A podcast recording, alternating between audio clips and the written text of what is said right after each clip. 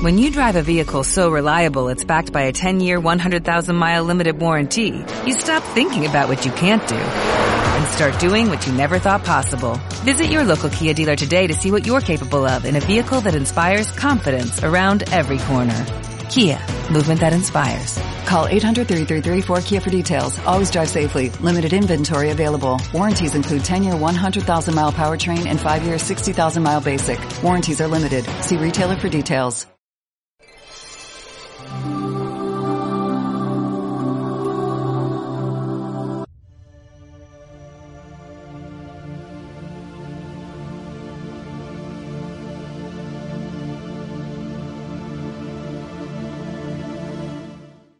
Sergio, buenos días. Muy buenos días, buenos días Antonio. ¿Cómo estás? Buenos días a todos. Pues muy contento de estar con todos vosotros un martes más. Nosotros también, ¿eh? está contigo. Vamos contigo y con vosotros, también con el invitado de hoy. Claro que sí. Pues hoy, Antonio, hablamos de curiosidades e investigación sobre los delfines. Y bueno, eh, voy a hacer una muy breve introducción y enseguida pasamos a, a, presentar a nuestro maravilloso invitado.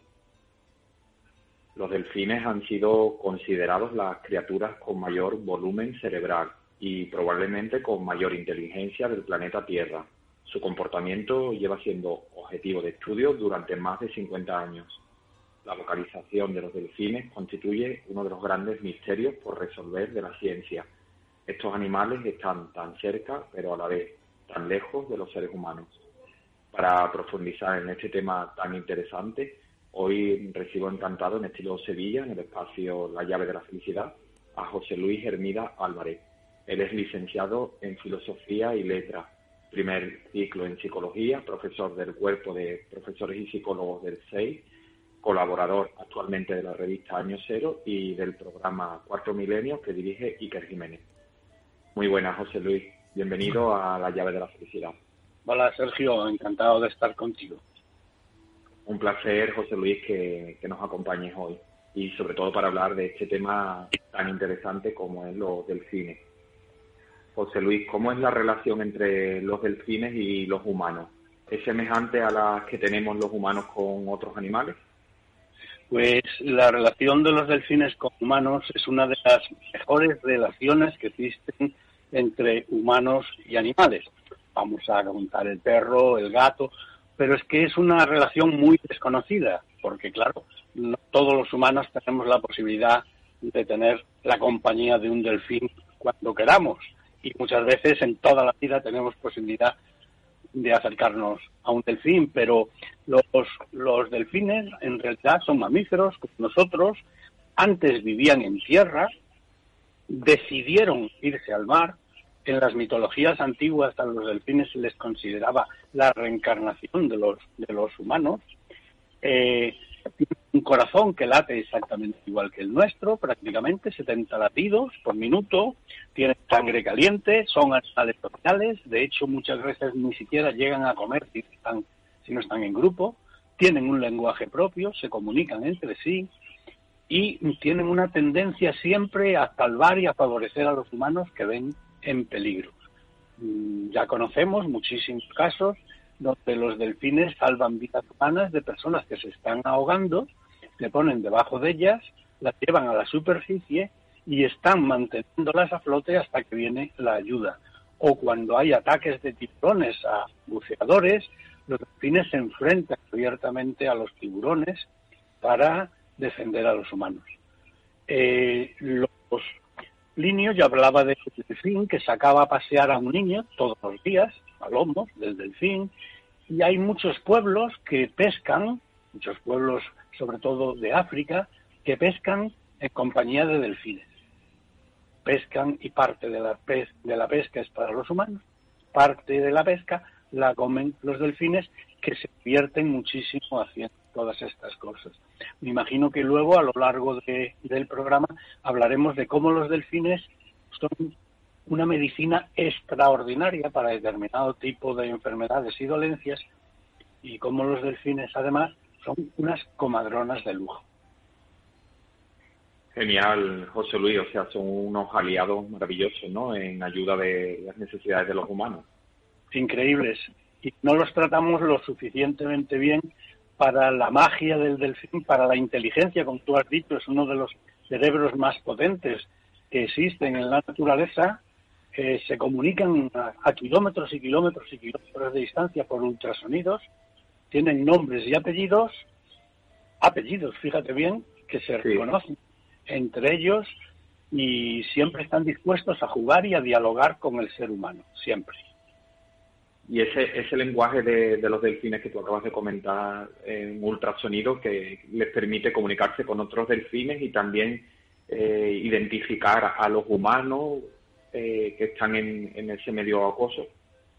Sí, efectivamente, los delfines tienen un, sistema de comunicación por ultrasonidos que producen mediante unas expulsiones de aire en, una zona de su cuerpo que vibra y, que están normalmente encima de las fosas nasales y se pueden comunicar a muchísimos, muchísimos kilómetros de distancia entre ellos tienen un nombre, los delfines cuando nacen ya tienen un nombre, pero es que más, tienen apellidos, apellidos que lo identifican con la familia, con la tribu, para que cualquiera que los oiga, cualquiera de los delfines que los oigan, sepan dónde, dónde están, con quién están hablando, etcétera.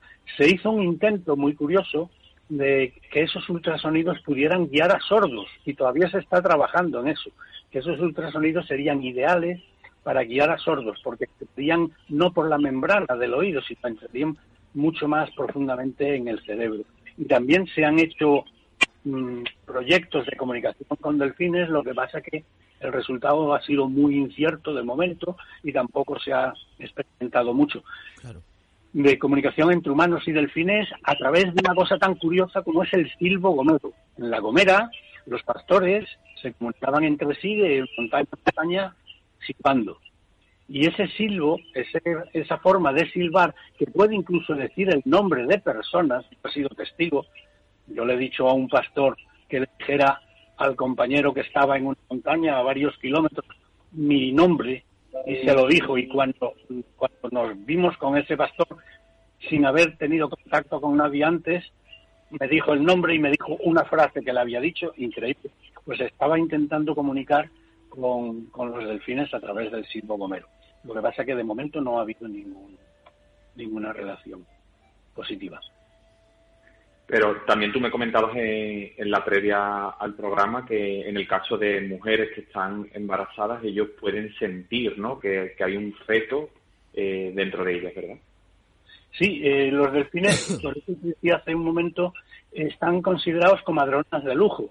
De hecho, en Israel en la bahía de Eliat hay una doctora que lleva muchos años eh, tratando que sus pacientes den luz en el agua, en el agua del mar, eh, en una temperatura adecuada, rodeadas de delfines. Los delfines vienen a ver a las embarazadas y se comunican, eso está ya comprobado, se comunican con el que va a nacer, con el feto, se comunican por ultrasonidos. No olvidemos que el feto está en el en el líquido amniótico, en la bolsa amniótica, y el agua de la bolsa amniótica es exactamente igual al agua del mar en composición. Se comunican con ultrasonidos, le tranquilizan, le dan mensajes de paz, le dicen que van a venir a un mundo tranquilo, un mundo donde no van a tener problemas, que van a cuidar de ellos, sus personas mayores, y que tienen en el mundo animal un aliado también. Y entonces, eso es incuestionable, que tranquiliza, el nacimiento del recién nacido, que evita ese trauma de salir del agua al aire y por eso es el llanto del niño normalmente. El niño puede respirar los primeros momentos en el agua perfectamente. Y mm, además, yo tengo una experiencia mm, personal con delfines que una, una amiga mía mm, estaba obsesionada, obsesionada positivamente con, nadar con delfines. En España no tenía posibilidad ninguna de nadar con delfines porque de esto hace unos años, bueno, bastantes años, no muchos, pero... Y entonces se fue a Portugal porque había zonas donde se podía jugar y nadar con los delfines. Ella fue, estuvo un buen rato nadando con, con un delfín, se cogía, se agarraba a él, nadaba, la llevaba de un sitio para otro Y cuando ya acabó, digamos, el contacto oficial con el delfín, el delfín se volvió y se acercó a ella y empezó con el pico casi a rozarle levemente el vientre. Y el delfín se echaba hacia atrás, se, se erguía, daba unos sonidos guturales como de alegría, como de risa, como de canto, y así una y otra vez. Y ella se quedó súper extrañada, porque dice, bueno, pues le ha caído bien, le ha caído bien al delfín. Pero al poco tiempo se le acerca el editor que estaba cuidando de todo el experimento y le dice, ella era joven, señorita, ¿usted está embarazada? Y dice, sí, sí, estoy embarazada de dos meses y pico. Pues por eso el delfín ha estado pendiente de usted, ha reconocido que está embarazada, le ha hecho como una ecografía mental, el delfín por ultrasonidos, y sabe que usted está embarazada y por eso se ha acercado a jugar con, con usted y con el, con el feto. Hay casos muy curiosos de sincronía humana y, con el delfín. Yo investigué un caso en la playa de Cádiz, también en la parte de Cádiz. Un pescador, Pedro, eh, mediana edad, iba todos los días a pescar al mar con una barquita y siempre estaba acompañado por un, por un delfín que él le llamaba Curro. Ese delfín pues nadaba a su alrededor, incluso a veces le indicaba donde había pesca, donde había más bancos de pesca que él quería coger y Pedro pues a cambio le hablaba, le contaba sus proyectos, sus ilusiones, eran muchos años, y le traía dulces que hacía su mujer, y él, Pedro, le traía dulces que él llevaba para el desayuno, pues le daba al delfín también. Y un buen día Pedro le confesó al delfín que lo que quería era tener un hijo, tener una familia, porque ya empezaba a tener una edad que luego se le iba a hacer tarde, y todo esto. Y el delfín parecía comprenderle, y chastaba la boca, y hacía unos sonidos así, que Pedro interpretaba como de alegría o casi de risa. Un buen día, mm, mujer de Pedro quedó embarazada y curiosamente a, los pocos días de nacer el niño, Pedro cogió una, una enfermedad que le mantuvo varios meses sin poder salir a pescar. No era grave, pero no podía salir a pescar. Entonces toda su ilusión era que cuando fuera otra vez a pescar, llevarse al niño al, al mar para que el niño viera el mar, para que el niño se aficionara al oficio del padre y para que conociera a su amigo el delfín curvo. Lo cogió en contra de la voluntad de su mujer, que decía que era una locura llevar a un niño de poquísimos meses al mar, que podía ver cualquier cosa, pero el mar estaba en calma y él le prometió que no iba a pasar nada.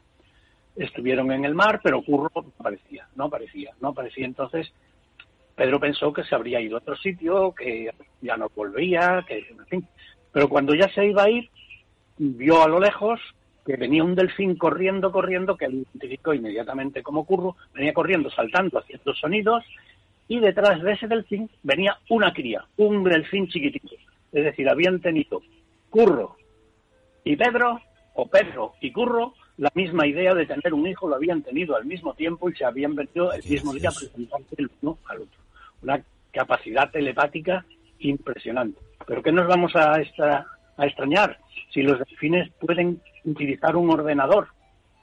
Se han hecho pruebas en un ordenador con unas teclas, claro, enormes, muy grandes, y los delfines teclean y otro delfín que está a lo mejor a 100 kilómetros le da una respuesta, aunque una pantalla que está viendo, claro.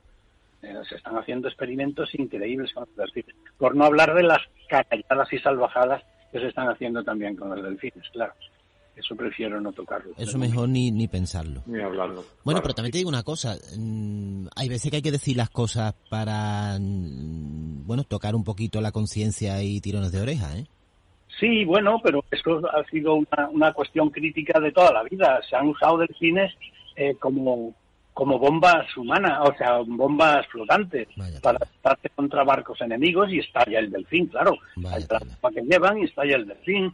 Y en fin, una serie de salvajadas de ese tipo o coger delfines para convertirlos en alimento para, para aves y para ganado.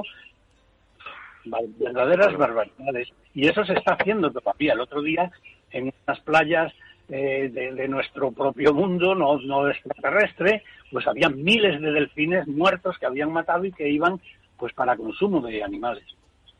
O sea, es una, es una auténtica salvajada. Pero bueno, es una de las criaturas más inteligentes que hay. Hay estudiosos que han asimilado a los delfines como auténticos eh, médicos, digamos entre comillas, que no se me piensa ningún médico, que de alguna forma son capaces de comunicarse con niños autistas, con niños del síndrome Down, con niños de esquizofrenia, porque son capaces de establecer un diálogo con ellos, sobre todo el autismo, que es un niño que vive hacia adentro, que ríe y vive hacia adentro. Los delfines son capaces de interpretarlo, de comunicarse con él, de llegar a los núcleos cerebrales y de hacerles salir de ese, de ese autismo, de esa cárcel que, que ellos mismos se imponen y comunicarse con ellos y los hacen felices. No solo Por lo tanto, muy interesante, ¿no? Esta terapia, especialmente con los niños autistas, José Luis. Claro, niños con el síndrome de Down, niños con autismo, niños con esquizofrenia, que los delfines son unos charlatanes impedernidos, por así decirlo. Tratan de comunicarse constantemente, constantemente con las personas. Curiosamente, con las personas, le tienen un especial cariño a las personas eh, los delfines, según determinadas tradiciones, eran los encargados de transportar el alma de las personas a la isla de los bienaventurados. Y entonces, desde un principio ya, sobre todo los antepasados, consideraban a los delfines como unas criaturas extraordinarias a las que habría que proteger y cuidar, porque si no, no había transporte para el más allá, por así decirlo las almas de los antepasados iban a lomos de delfín al otro lado, al otro mundo, ¿no?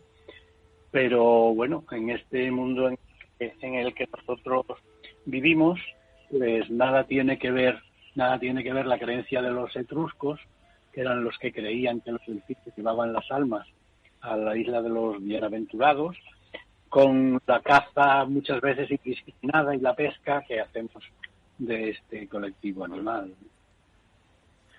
José Luis, los humanos antes de evolucionar como especie tuvimos también un pasado acuático. ¿Rememoran los delfines en nuestro pasado como especie acuática?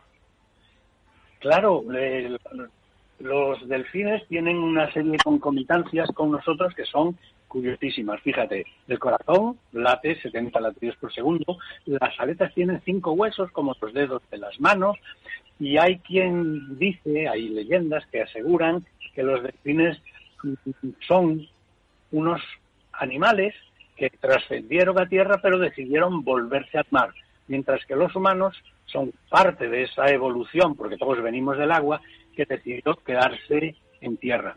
Pero es que el tronco es común, el tronco de todos los animales, de todas las bestias, de todas las fieras y de todos los seres humanos, por muy elevados que sean, el tronco es común, el tronco es ADN que viene de las estrellas el polvo de los cometas trae ADN que al caer en determinados océanos y en niveles de capacidad bioeléctrica y atmósfera de esos océanos, atmósfera que los rodea, genera la vida a través de unas gotas, primero que se llaman coacervados, se van uniendo varios, varios niveles de ADN, varias células, una célula primero unicelular, luego se une con otras, se va dando un cuerpo pluricelular, se van dando las criaturas marinas y de las criaturas marinas salimos todos. O sea, la vida en este planeta nació en el mar.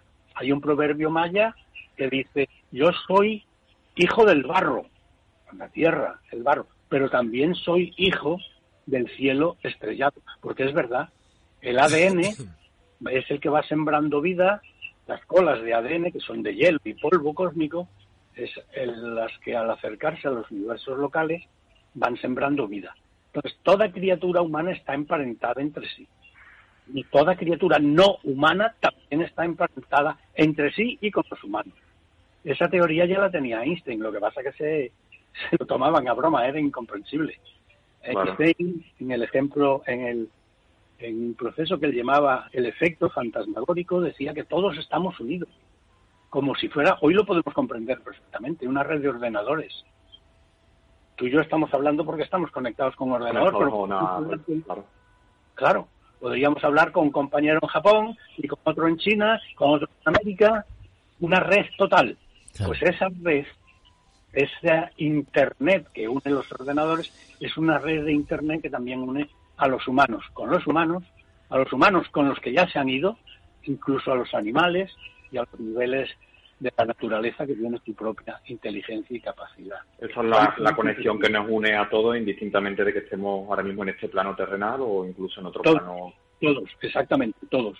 Por eso, cada vez más, esto sería tema de, de, otro, de otro programa, cada vez más los científicos están eh, descubriendo a través de mundos subatómicos, de partículas subcuánticas, etcétera, etcétera, que la muerte no existe.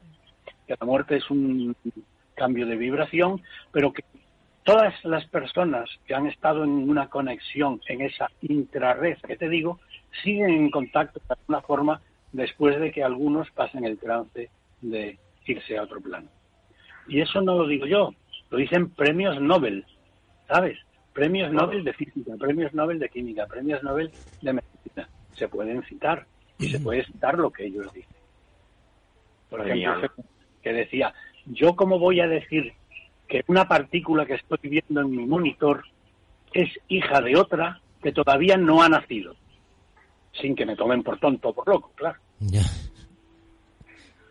Pues muchísimas gracias, José Luis, por compartir hoy toda tu investigación y sabiduría con estos maravillosos y amorosos animales, los delfines. Un placer y pues nada, seguiremos investigando porque en este mundo hay cosas tan maravillosas que ni siquiera estamos capaces de imaginarnos. Pues sí, a veces pasan desapercibidos delante de nuestros ojos y no sabemos la importancia de estos animales tan estupendos y toda la ayuda que están brindando al humano. Así es, así es. Un abrazo muy fuerte, José Luis. Muchas gracias. Muchas gracias, a vosotros. Hasta luego. Hasta luego.